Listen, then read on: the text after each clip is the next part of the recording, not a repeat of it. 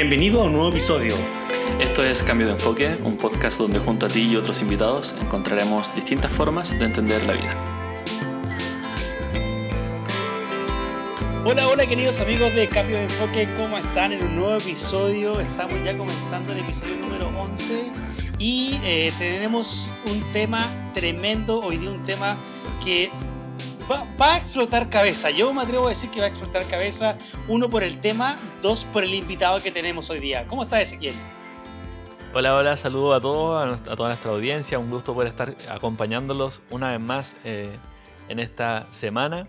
Y como decía eh, mi compañero Eduardo, tenemos un, un, temazo hoy día y un invitado eh, también de categoría, yo diría de categoría internacional del mundo mundial del universo. Sí, yo creo que así como de, todo el planeta. Muy bien, muy eh, bien. Vamos a, vamos a saludar, eh, él es profesor de filosofía, humildemente me pidió que no mencionara ninguno otro de sus muchos títulos. Eh, y él, su nombre es Roberto Corrales, un querido amigo, conocido también de, de varios, así que le damos un saludo, un aplauso mudo y eh, bienvenido a nuestro podcast, Roberto. Bueno, bueno, bueno, muchas gracias por la invitación, Ezequiel, Eduardo, aquí estamos para acompañarlos, donde tengo que decir han pasado célebres personajes en este, en este me siento casi, me siento casi eh, honrado por estar acá. Yo creo casi que... honrado, nos faltó un poquito. Sí, creo que falta, un poco de, presentación. Podríamos combinar de repente invitados que hemos tenido para después invitar a Roberto, quizás con otro invitado que hemos tenido en un capítulo anterior. Puede ser una muy buena idea. ¿Qué te parece, Roberto? Eduardo, yo creo que tú eres el alma de este podcast. Me parece. Sí, yo también lo creo, yo también lo creo. es verdad. Perdón, Roberto, muchas gracias por, aceptar la invitación. Eh, sabemos que siempre está ahí con el apoyo y escuchándonos también y participando de los lives que hacemos normalmente los días jueves. Así que muchas gracias por aceptar. No, a ustedes por invitarme, de verdad. Y a Roberto lo podemos encontrar en su Instagram, eh, en arroba rockingcore, con Q esa primera aquí. Y eh, ahí pueden preguntarle lo que ustedes quieran, pueden decirle me encantó tu participación en el podcast. Tienes una eh, voz espectacular. Tienes una voz espectacular, claro, todas esas cosas que usted quiera decirle a nuestro amigo Roberto. Hay algo en común que tenemos nosotros tres, los que estamos conversando aquí ahora, bueno, probablemente un par de cosas en común, pero hay algo que, que, nos une, eh, que, nos, eh, que nos mueve probablemente. Eh, deudas. No sé, Eduardo si, o Roberto, si se te ocurre qué podría ser. Aparte de las deudas. Hay varias cosas. no, yo creo que somos los tres somos profesores, ¿o no? Claro, los tres somos profe y hoy día vamos a, a, responder o a tratar de responder la verdad una pregunta que es ¿Es la educación un modelo obsoleto? Nosotros los tres trabajamos actualmente en distintos colegios, de, distintas eh, áreas. Yo, yo en, inglés, Eduardo en educación física, Roberto en filosofía. Em, y artes oscuras. Y artes oscuras. Defensa contra las artes oscuras. Defensa contra las artes eh, oscuras. Y, y, bueno, vamos a comenzar eh, por esa, esa, esa. es la temática como en general. Em, pero primero te quería preguntar, Roberto, para ti, si, si tú pudieras tratar de, definir tu, vasto, tu vasta sabiduría y conocimiento, eh, para ti, ¿qué es la, educación? Si pudieras como tratar de resumirlo. Para mí, eh, a ver, pensar en la educación y tratar de definir un concepto eh, es complicado y sobre todo un concepto tan amplio que sea mercantilizado, por decirlo de alguna manera. Pero si tuviera que resumirlo, diría que la educación es el camino para poder desenvolverse en una sociedad. Así lo veo yo. Eh, esa sería una forma de resumirla. Como decías tú, la educación es un concepto bastante amplio y por el, por el mismo hecho, al ser tan amplio, ¿cierto? De abarcar tan, tanta, tanto terreno, por decirlo de esa manera, eh, eh, genera controversia, hay muchos reformadores, gente que quiere un poco linchar la educación, o gente que quiere defender la educación, y podemos encontrarnos con un, con un, sinnúmero de, de, visiones con respecto a este tema. Y yo particularmente, eh, cuando empecé a trabajar en, la parte de educación, que no fue hace mucho tiempo, digamos, pero me encontré casi igual, casi con la misma educación con la cual yo había sido formado. Y desde ahí nace este concepto, porque eh, de decir, bueno, la educación en qué ha cambiado en el último tiempo realmente. Si ha sido una educación eh, más bien innovadora o hemos ido eh, dejando la estática obsoleta en base a lo que fue en su comienzo. No sé qué piensas tú de eso. Yo en mi particular pienso que la educación tal cual y como la conocemos está obsoleta, pero no sé cuál es tu visión. Mira, yo creo que igual para hablar sobre la educación creo que hay que diferenciar ciertos conceptos que a veces eh, se mezclan porque de hecho están unidos. Por ejemplo, eh, cuando hablamos de metodología, eh, cuando hablamos de educación y cuando hablamos de, sobre todo, en esencia, ¿qué es la educación? Porque una metodología no hace una educación, una herramienta tampoco hace una educación, son partes del concepto de educación. Entonces quizás como, como muchos años antes Sócrates dijo, creo que hay que irnos al, fundamento del concepto. O sea, para definir y plantear algo tenemos que tratar de darle un sentido a qué es educación. ¿Por qué, ¿Por qué te lo menciono? Porque tú dices que eh, hay gente que dice, oye, acuérdate un par de años atrás, quizás eh, cuando nosotros íbamos en la media, nosotros, asumo que todos tenemos la misma edad, eh, pero en un momento se dijo, oye, la tecnología va a generar un cambio en la educación y se invirtió mucho dinero, mucho dinero de parte de Estados de dotar de tecnología, computadores, e incluso hasta ahora nosotros encontramos pizarras digitales, un montón de cosas, pero la educación sigue siendo lo mismo. Entonces, eh, creo que hay, que hay que como dar la vuelta un poco y acercarnos al concepto o tratar de entender qué se podría asumir por educación. Ahora, si tú te, vas, tú te vas a los comienzos del, de nuestra civilización occidental, eh, la educación siempre ha sido la misma. Eh, Platón, que fue uno de los primeros que instauró, no sé, una escuela formal, la academia, eh, él era el que enseñaba. Y a Aristóteles le gustaba que, que no sé, pues formó el liceo, le gustaba andar caminando y que sus discípulos fueran detrás de él tomando apuntes. Entonces al final te das cuenta de que la educación y el concepto de educación muy difícilmente va a cambiar porque la educación se entiende como una persona que te va guiando, conduciendo, entregando conocimientos para entender la realidad de una manera distinta. Pitágoras, que también se consideraba uno de los primeros profesores, eh, eso era lo que aportaba. O sea, siempre hay alguien que tiene una idea o una comprensión de la realidad distinta que quiere entregárselo a otras personas. Mira qué interesante porque eh, mencionaste ahí el tema de, el, docente o el educador en este caso, para no entrar como en tecnicismo de docente, profesor, educador, eh, eh, como una persona que, está quizá en un, en un pedal o, en un peldaño o en una etapa más avanzada, que toma un, puñado o un grupo de gente que está en una etapa menos avanzada y los trata de, no sé si acercar a, a, a dónde está él o al conocimiento o habilidad que tiene esa persona. Pero eso igual se, ha eh, tratado teóricamente de, ir cambiando en los, últimos años. Desde que yo, eh, desde, la sala más quizás frontal, donde el profesor básicamente vomita todos sus contenidos y el estudiante tiene que de alguna manera rescatarlo y tratar de, hacer lo mismo, eh, se ha tratado, creo yo, de ir a una metodología un poco más activa, donde el estudiante pueda trabajar en base a, no sé, pues, a proyectos, a resolución de problemas, a desarrollar ciertas habilidades. Pero yo siento que todavía no estamos ahí, no estamos en un, todavía en una educación donde el estudiante realmente eh, sea el centro o sea el protagonista de, al final su caminar a través de, la escolarización, ¿cachai? Pero es que eh, pienso yo eh, yo entiendo el, punto de metodología más activa, entiendo que el, estudiante es el centro, pero yo creo que ese centro no lo, lo comparte. Lo comparte con alguien que, eh, que tiene una visión o tiene un conocimiento o tiene algo que quiere entregar a los demás y quiere entregar a sus alumnos. Ahora, el problema, creo yo, o entendiendo la educación, vuelvo a repetir, como una forma de donde hay una persona que quiere entregar cierta visión de algo de la realidad, llámalo tú como quieras, eh, entendiendo así la educación, eh, el problema va entonces en, qué hago o, qué, o cómo yo le doy el énfasis a esta información. Si yo esta información la entrego como una forma abstracta y totalmente eh, separada de la realidad, es solamente información. ¿Y qué es lo que pasa actualmente? O sea, tú vas a un colegio, te sientas y llega el profesor y te dice, mira, esto funciona así, acá y acá, ok, acá y acá y acá. Eh, no sé, pues en mi caso yo podría decir, mira, la moral y la ética se definen de esta manera, acá y acá, y listo. Pero si tú no, lo, no, no le das con ese conocimiento, una, una que, que lleva al alumno a entender la realidad de otra manera, para mí, más que educación, eso sería como entregar información solamente, que bien uno podría leer en la biblioteca. Yo pienso mucho, como te decía recién, quizás en el modelo.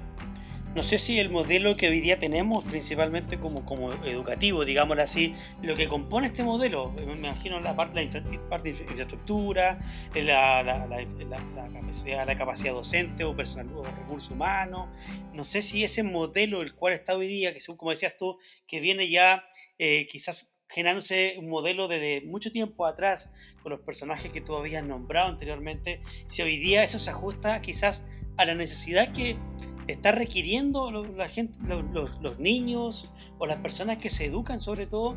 Hoy día yo no sé si este modelo de una escuela eh, con salas aisladas, donde hay, no sé, bancos y te sienta uno detrás del otro y siempre el maestro adelante, a mí me cuesta un poco entender, no sé si es por, por el área en la cual yo me dediqué a la pedagogía, pero me cuesta entender que eh, el, el docente siempre tenga que ser el que esté eh, entregando la información y no que el estudiante o el niño o el, cabro que está estudiando finalmente sea también el, transmisor de conocimiento, sobre todo en el tiempo de hoy día. Y eso a mí por lo general me genera choque porque si yo trabajo en clase observo a colegas, observo también mi, mi metodología por sobre todo y veo que se sigue repitiendo exactamente lo mismo y digo, bueno, esto será lo que realmente las generaciones, no sé, del 2030, 2040, 2050, del futuro finalmente, va a ser lo que va a necesitar puntualmente. Porque por eso te digo, o sea, la, eh, eh, es que tú eh, ahí como que tomaste varios conceptos. Por, por ejemplo, la educación, ya, no vamos a colocar que una persona esté enseñando conceptos o, o conocimiento. Entiéndelo así como a nivel general. Pero el modelo es totalmente cambiable pues, y el modelo ha cambiado muchas veces. Recuerda que nosotros hemos pasado por distintos modelos de educación, de educaciones súper conductistas, o sea, donde yo te digo lo que tú tienes que hacer, cómo hacer, e incluso soy capaz de condicionarte, porque yo creo que la conducta que, tú quiero, que yo quiero que tú logres es lo que me interesa a mí. Pasamos después a otros modelos como más eh, constructivistas, eh, etcétera, etcétera. Entonces el modelo siempre está en un, en un cambio constante, o sea, el modelo siempre es así. ¿Cachai? Va, va cambiando, seguramente el 2030 habrá otro modelo, ¿cachai? Y, pero yo creo que la educación eh, en sí, entendiendo la educación, yo creo que sí, alguien siempre eh, es necesario que vaya entregando un conocimiento de la realidad, porque así está construido la sociedad. Pues imagínate que, eh, imagínate que tú que eres profe de educación física. ya, vamos a hacer las abdominales. vamos, voy a dejar que ustedes averigüen cómo se hace. Imagínate uno que sale, que sale un poquito más, más porfiadito eh, le pasa algún problema porque tú querías que ellos lograran en cierta medida acercarse a su propio conocimiento. Y no, no funciona así, pues. tú le vas mostrando cómo se hace y ahí ellos van, no sé, pues, desarrollando su ritmo, desarrollando eh, su propia quizás eh, metodología, pero tomando en base lo que tú ya le enseñaste. Y esa educación yo creo que posiblemente no vaya a cambiar nunca. Lo que sí espero que cambie yo es el modelo las estrategias, porque yo no puedo entender tampoco lo mismo que tú, que un profesor así esté parado todo el día en la clase y no, no toma agua, no, no se come en mi clase, no. Entonces, eh, creo que ese modelo o esa estrategia o esa forma del profesor debiera cambiar. Pero la educación difícilmente eh, vaya a cambiar ese modelo porque siempre se necesita alguien que te vaya guiando el, el, el, el, alma, yo creo que de la educación, en fondo es lo que tú mencionas, que se necesita un guía, un instructor, un mentor, en el sentido de que te vaya como mostrando el camino hacia donde eh, te, te, permita llegar quizás a un punto específico, que ese punto te abra quizás otra rama. Entonces, eh, yo creo que en la esencia de la educación eso es finalmente, guiar, ser como la luz de, aquellas, de, aquellos que a lo mejor eh, están en este proceso de reencontrar o encender paulatinamente esta luz. A lo que yo, como decías tú, a lo que apelo quizás es el tema del modelo. Si bien hemos tenido distintos cambios, hemos tenido distintas reformas, por decirlo así, incluso copiadas y sobre todo acá en Chile mal, copia, mal copiadas. Entonces, eh, la copia pirata eh, chacha. por supuesto, asquerosa copia. Entonces, finalmente, yo creo que lamentablemente, y acá quizás podemos ¿no? irnos a otra área, y es lo que más o menos intuíamos con este, con este podcast, ¿cierto? Que mm. finalmente las reformas que eh, venimos haciendo, que se han venido haciendo, en la cual nosotros estamos inmersos, sobre todo ahora, eh, aún no dan en el clavo para que el estudiante se logre reencantar con un proceso educativo. Porque si tú le das un día al cabro de, colegio, de escuela, de educación, al cabro le han ganado a vomitar, si no a todos, yo creo que a un gran porcentaje. Entonces, cuando tú hablas de Aristóteles, hablabas de, de. Me nombraste otro, no me acuerdo el nombre ya, pero nombraste varios eh, personajes filosóficos de la historia, ¿cierto? Me imagino que esos estudiantes que lo, que lo seguían estaban ansiosos estaban deseosos de querer aprender. Pero eso es, seguramente porque en ese entonces, claro, es la necesidad. Yo creo que todos tenemos la necesidad de aprender. Pero ¿qué pasa hoy día? Que cuando tú le hablas al, joven, al niño de, educación o de aprender, es casi como que le estés pidiendo que se corte la cabeza. Entonces ahí es cuando yo digo, bueno, eh, ¿tendrá que ver únicamente con la estrategia? ¿Tendrá que ver únicamente con los modelos? ¿O tendríamos que hacer un lavado cerebro de todo el planeta para poder generar quizás un proceso educativo quizás mucho más, más puro, más esencial. Sí, o sea, porque toma en cuenta que hay, que hay muchos factores, o sea, eh, cuando yo te decía al comienzo que había que irnos quizás para empezar a hablar de educación, a tratar de entender el concepto básico de qué es educación, eh, eso no quita que hay un millón de factores. Por ejemplo, imagínate un sistema de educación en el cual no existieran las pruebas estandarizadas eso sería reformular la mente de todos los alumnos. Porque ahora, ahora el gran problema que nosotros tenemos como, como cualquier colegio en este sistema online es que el alumno sabe, porque el ministerio así lo estableció, que no lleva nota. A más que algún colegio haga algunos milagros por ahí, y porque se entiende y estamos tan condicionados que esa es la forma de evaluar. ¿Cachai? Tú evalúas a un profe eh, no por la pega que hace, sino por los resultados que su pega hace. Entonces, eh, y es así como funciona la educación, y ese es un factor. Eh, eh, no sé, pues los casos que yo te decía, que yo te nombré, no había un factor de que yo voy a tener un, logro por, ir a todas las clases. Por ejemplo, mira, hay una universidad en Francia, no sé si han escuchado de ella, que se llama el College de France, que es un, es un tipo de universidad donde van los mejores teóricos del mundo en distintas áreas. ¿ya? Eh, no sé, pues, en la área físicas, matemáticas, filosóficas, sociológicas. Y resulta que el gobierno de Francia les paga bastante bien por hacer una clase nueva todos los años. ¿Y cuál es la gracia de esta especie de universidad? Que no te entrega ningún título, no te entrega ninguna certificación. Entonces, ¿para qué va la gente? Porque se llena esas cosas. Esas cosas. Va por el solo hecho de aprender. Pero eso ya te muestra muestra que nosotros estamos condicionados, por lo menos acá en Chile, a que yo voy a aprender por algo. O sea, yo voy a recibir este conocimiento que esta persona tiene, eh, no porque quiera yo comprender la realidad de mejor manera, sino porque necesito una nota, mm. necesito aprobar, necesito salir, necesito. Entonces, el conocimiento para nosotros y en esta sociedad se ha transformado en algo, un instrumento, ¿cachai? Un instrumento para surgir, para tener una mejor oportunidad, para llegar a la universidad, para, eh, no sé, un sinfín de pares. Para lograr, al final, un medio para lograr algo, que yo creo que estamos quizás entrando en un poquito en el, en el quizás llegar a preguntarnos por qué o para qué es la educación. Pues, o sea, si es que en el modelo por lo menos que estamos hoy en día, ya centrándonos quizás un poco en Chile, eh, según la educación chilena o el modelo al que estamos siguiendo, eh, ¿cuál es el estudiante perfecto? O sea, si, fuera a tener un estudiante perfecto que de una, no sé, pues que no tenga ninguna condición, que tenga quizá una familia eh, que lo apoye, eh, que no tenga problemas económicos, que tenga todos los recursos que pueda necesitar y que pase por un colegio promedio bueno, entre comillas. ¿Cuál sería ese estudiante? ¿Cómo saldría ese estudiante? ¿Cuál es el producto ideal esperado por la educación, entre comillas? ¿O el modelo que seguimos ahora, en tu opinión? Uy, e, eso yo puedo hablar de mi realidad, porque yo no. O sea, mi realidad en cuanto a la educación ha sido como siempre en un colegio X y quizás por ahí buscando en, eh, completar el horario, pero yo creo que. Mm, eso es el mal de los profes de filosofía, ¿eh? de paso.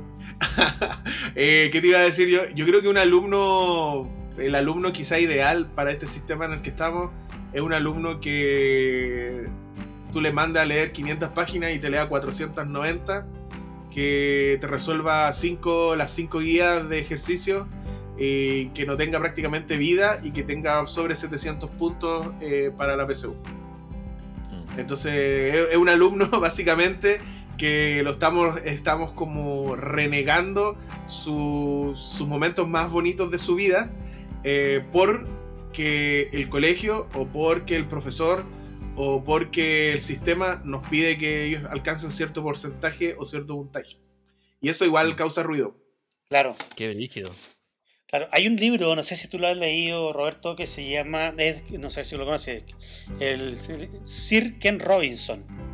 No, yo leí hasta Papelucho y mi hermana G. Ah, muy bien. Bueno, este tipo, este tipo tiene un libro que se llama Escuelas Creativas y parte de su, de su postulado, ¿cierto?, es criticar el modelo educativo tal cual lo conocemos. Lo que te mencionaba yo recién. Y el tipo en este libro empieza a detallar un montón de reformas, pero internas de distintos colegios, de cómo le dieron un vuelco, dieron una mirada distinta al proceso educativo y cómo fueron eh, rescatando, quizás enfocándose más en los talentos del, del, niño en vez de los resultados quizás académicamente o el niño de estos brillantes o como tú decías recién, este cabro que se lee 490 páginas, el 20 500, o sea, eh, está en contra de eso en el fondo, dice que este cabro está, está bien, es bueno, ¿cachai? Porque tiene, tiene determinación, tiene, tiene disciplina, tiene una serie de talentos que lo hacen valioso. Pero también está el cabro que no te va a leer las, 300, las 490 páginas y te va a leer quizás 50. Pero también ese cabro tiene talentos, tiene recursos, tiene habilidades que el sistema educativo actual, como estamos, no se los reconoce. Y desde esa perspectiva, yo creo que el modelo educativo hoy día podemos, o sea, yo creo y pienso, y en mi opinión, de que eh, fracasamos muchas veces en ese sentido, porque lamentablemente el sistema como está, a través de las pruebas estandarizadas, a través de, de la falta de capacitación con los docentes, de poco entender también eh, los, los, procesos cada quien, eh, genera que se discrimine o se aíle quizás o no se no se genere como una, una expectativa mayor en quien no cumple con esos estándares que tú mencionabas recién versus si los cumple. Entonces ahí yo creo que hay una, hay una disonancia con el concepto inicial que hablábamos con el proceso de educar. Este, esta imagen que tú muestras, porque yo trabajo en un colegio que probablemente tiene una línea eh, hasta cierto punto similar que el tuyo. Eh, Nuestros eh, jefes no escuchan esto, ¿cierto? espero que no. o si no, estaremos los dos buscando pedos. Sí, ok. Apuntan a, un alumno para. apuntan a generar un, un, alumno universitario, básicamente. Un buen alumno universitario. Entonces, el, el punto, el punto que yo. Que, me causa ruido es cuando, el, cuando la persona se realiza. O sea, no, es que tienes que ser un buen alumno en la básica para poder. para que te vaya bien en la media. Tienes que ser buen alumno en la media para que te vaya bien en la universidad. Tienes que matarte, quemarte las pestañas en la universidad para que puedas encontrar un buen trabajo y tienes que trabajar bien, ¿para qué? O sea, cuando la persona empieza, entre comillas, a vivir, a poder realizar su sueño, a poder tener lo que él o ella considere como éxito, ¿en qué momento en este modelo educativo pasa eso, ¿cachai? Porque... Sí, pero en todo, claro, en todo caso, no, no, no, solamente en nuestro modelo educativo, sino que yo creo que, mira, yo creo que hay varias cosas, y me voy a dar la lata acá, pero yo creo que la educación igual, eh, quizás para hacer una apología de lo que estudio, o de lo que me dedico. Ya, mira, entendiendo la pedagogía como, como la palabra en sí lo dice etimológicamente, eh, viene de, un concepto que se llama paideia en griego, que significa que está unida a la sociedad. Entonces yo creo que eso muy bien lo podemos, todavía lo vemos hasta el día de hoy. O sea, la educación es el resultado de la sociedad. ¿Cachai? Porque si tú te pones a pensar, eh, en algún momento alguien consideró que para estas para seguir nuestra educación, eh, entendiendo fuera del liceo, eh, tenemos que tener ciertos estándares mínimos o máximos. Entonces, de ahí nosotros empezamos, ¿cachai? La sociedad empezó a decir, ah, ok, entonces los que salen de este, los que llegan de, a este casas, a, estas universidades, eh, van a ser personas más exitosas y van a tener la posibilidad de encontrar mejores trabajos que las personas que nunca lleguen acá. Ahora, después empezaron a decir, chuta, ya yo también entonces voy a hacer una universidad, pero para aquellas personas que quizás no puedan llegar a esa otra universidad.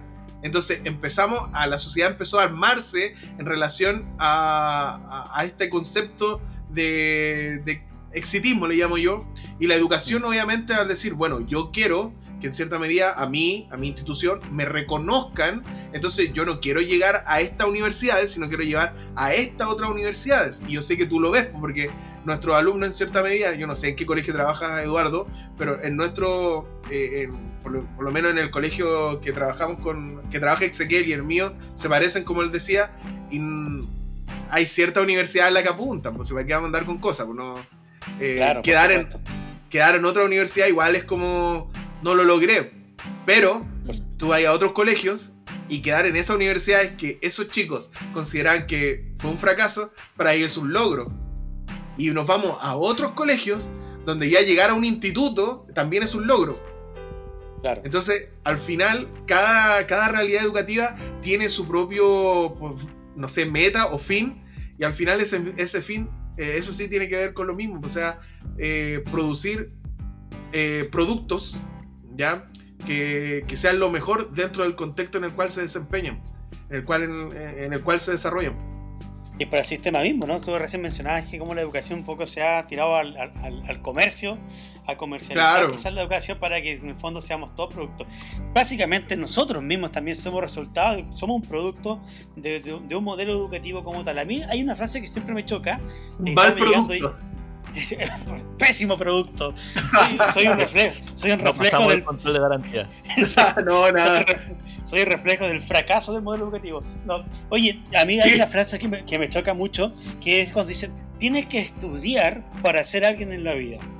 Yo creo que esa oh. frase es tan potente cuando yo se la escucho mucho, a muchos apoderados e incluso a, los mismos niños cuando están en clase, no, profe, que yo tengo que estudiar, tengo que ir a la universidad para ser bien en la vida. Ey, para, chanta la moda un poco porque en realidad ya eres alguien en esta vida. Lo importante es encontrar el significado de ese alguien y ahí quizás podemos entrar más a la rama de, de, la, de la, parte filosófica del ser humano y podemos quizás eh, ahondar más. Pues yo sé que estamos llegando un poco ya al tiempo, pero yo creo que... Eh, como decías tú, lamentablemente este modelo educativo está enfocado a generar productos. Y como recién tirábamos la talla, ese producto puede estar bien fabricado, por decirlo así, o eh, simplemente vino con falla y se le puede denominar un fracaso. Hay un, hay un documental de un tipo que es súper popular el, el, documental, pero sí dan en claro muchas cosas, si no lo han visto, invito a que lo puedan ver, que se llama Un crimen llamado educación y el tipo ahí menciona mucha estadística con respecto a cómo este modelo educativo que también se ha tenido mucho avance, también ha, tenido, ha hecho mucho daño, no solamente en nuestro país, sino que también eh, a, la sociedad en general como en el, mundo. Es que, ¿sabes que yo he visto varios documentales y también he leído harto sobre personas que como que critican en cierta medida la educación, pero la critican como algo abstracto, no sé si me doy a entender, o sea, es como que, eh, es como que, por ejemplo, tú quieres mejorar tu salud y vas a hacer solamente bíceps. va a terminar con el medio bíceps, pero tu salud igual va, a poder ser súper mala, ¿cachai? Entonces yo creo que a veces caemos en ese, en ese contexto de la educación, o sea, tomar la educación como algo desconectado de un sistema, y ese sistema es la sociedad. Por ejemplo, tú vas a colegios totalmente distintos, como el, Talent Art, que a mí me gusta Caleta, yo lo conozco, eh, donde potencian la arte, ¿cachai? Potencian otros aspectos de los alumnos, pero si tú lo miras fríamente a la luz de la sociedad y de lo que la educación es en la sociedad, ese colegio no está haciendo las cosas bien. ¿Por qué? Porque hay, la sociedad está midiendo todo desde una perspectiva súper como, eh, como lo dijimos, pues estandarizada, de puntajes, de números. Entonces, sí, yo puedo, puedo crear muchas cosas, puedo decir, es que yo quiero que mis alumnos se desarrollen de una manera totalmente, no sé, eh, holística, con eh, educación emocional, educación financiera, educación sexual, educación, un montón de cosas. Ok, pero en la sociedad al final eso no importa, lo que importa es que te enseñen lo necesario para tú sacar lo que necesitas para ingresar donde tú sabes que vas a tener una buena oportunidad. Entonces la educación para mí está unida a la sociedad y no se puede entender una cosa sin la otra. Mira, yo creo que igual quizás esto daría para otro episodio, pero me, creo que ahí al final diste al, punto con algo re importante, que es que eh, hay debería, creo yo, haber una diferenciación más consciente del contexto. Es decir, está bien, tú quieres ser, no sé, eh, pianista, perfecto, quieres ser pianista, pero que la, escuela o la institución X donde tú estudies para ser pianista, te enseño lo que tú vas a necesitar para poder sobrevivir como pianista. va a necesitar, por ejemplo, aprender de marketing para poder vender tus servicios como pianista para grabación, no sé, pues en orquesta o en, no sé, en música. Va a necesitar poder aprender un poco cómo grabar, cómo mezclar para quizás complementarte con algo del área de la música, cómo componer para otros instrumentos. Va a necesitar un montón de otras cosas que te van a ayudar a sobrevivir de eso. No solamente enseñarte a tocar el piano y ahora tú ve cómo lo haces, ¿cachai? Claro. Claro, y ahí tenemos para otro episodio porque tendríamos que entonces, ¿qué tenemos que educar en el fondo? ¿Qué tenemos que enseñar para lo que se viene ahora? Pues ahora, ya, como vamos a estar acá 40 minutos, pero finalmente hoy día, ¿por, qué la gente, por qué hoy día hay una crisis quizás de empleo? ¿Por qué hoy día hay tanta gente que está quedando sin trabajo por esta crisis que estamos pasando? quizás eso nos hace reflexionar. Quizás si estas personas te dicen otra mentalidad, de, la escuela le enseñarán quizás lo que es emprendimiento, lo que decía Ezequiel, que es marketing, cómo, cómo tú te puedes vender haciendo lo que más te gusta hacer. Que básicamente eso es lo que es como el, el sueño del pibe, ¿no? Hacer vivir de lo que a ti te gusta hacer sería como, pero en el fondo, como decías tú, no han enmarcado según en un molde de esta sociedad en el sentido de que tenemos que hacer ciertas cosas para poder cubrir nuestras necesidades básicas, desplazando quizás lo que realmente queremos hacer y acá podemos ahondar, decía, decía recién, podemos estar hablando 40, 50 y hacer el podcast más largo de la historia y batir el récord Guinness. Pero estamos llegando ya al final. Eh, como les dije. ¿Apruebo? ¿Aprobé o no? ¿Aprobé? Sí, todo el rato, todo el rato. Muy bien, excelente. muy bien, gracias. Te sacaste un 7. ¡Bien! Pero te vamos a llamar más. oh. Bueno, está bien, está bien. No, muy bien, estamos llegando al final, chiquillos. Muchas gracias, Roberto. Sabemos que este tema es muy, muy interesante, muy discutible, hay muchas visiones, muchas posturas. Eh, y lo importante es darle una mirada distinta, ¿no? De, qué, piensas tú, que nos estás Muchos precios. sobre la educación sobre todo muchos precios. Claro. Y bueno, y si, a, ti que tú que estás escuchando este, este podcast te, interesó el tema, déjanos tu comentario y... estudia pedagogía. Por supuesto, tendrás un buen, un buen vehículo y buen pasar. y sobre todo serás alguien en la vida. serás alguien en la vida. Oye, muchas gracias Roberto por acompañarnos hoy día, por colaborar con palabras como apología, eh, que son un sí, quise, quise darle un poco de vocabulario al podcast. es un nivel de vocabulario desconocido para nosotros en este, en este podcast, es una intelectualidad astronómica suprema. maravillosa, suprema. Oye, eh, ¿ustedes qué están haciéndome bullying? ¿Qué pasa? Oye, lo último que yo quería decir cortito, eh, si alguien de mi colegio está escuchando esto, quiero decir que es el mejor colegio del mundo y no lo cambiaría por nada. Eso, gracias. Gracias. Lo mismo digo del mío, gracias. yo no sé si digo del mío lo mismo, pero estoy bien, gracias. Me pueden estar escuchando. danger, danger, danger. miente, miente.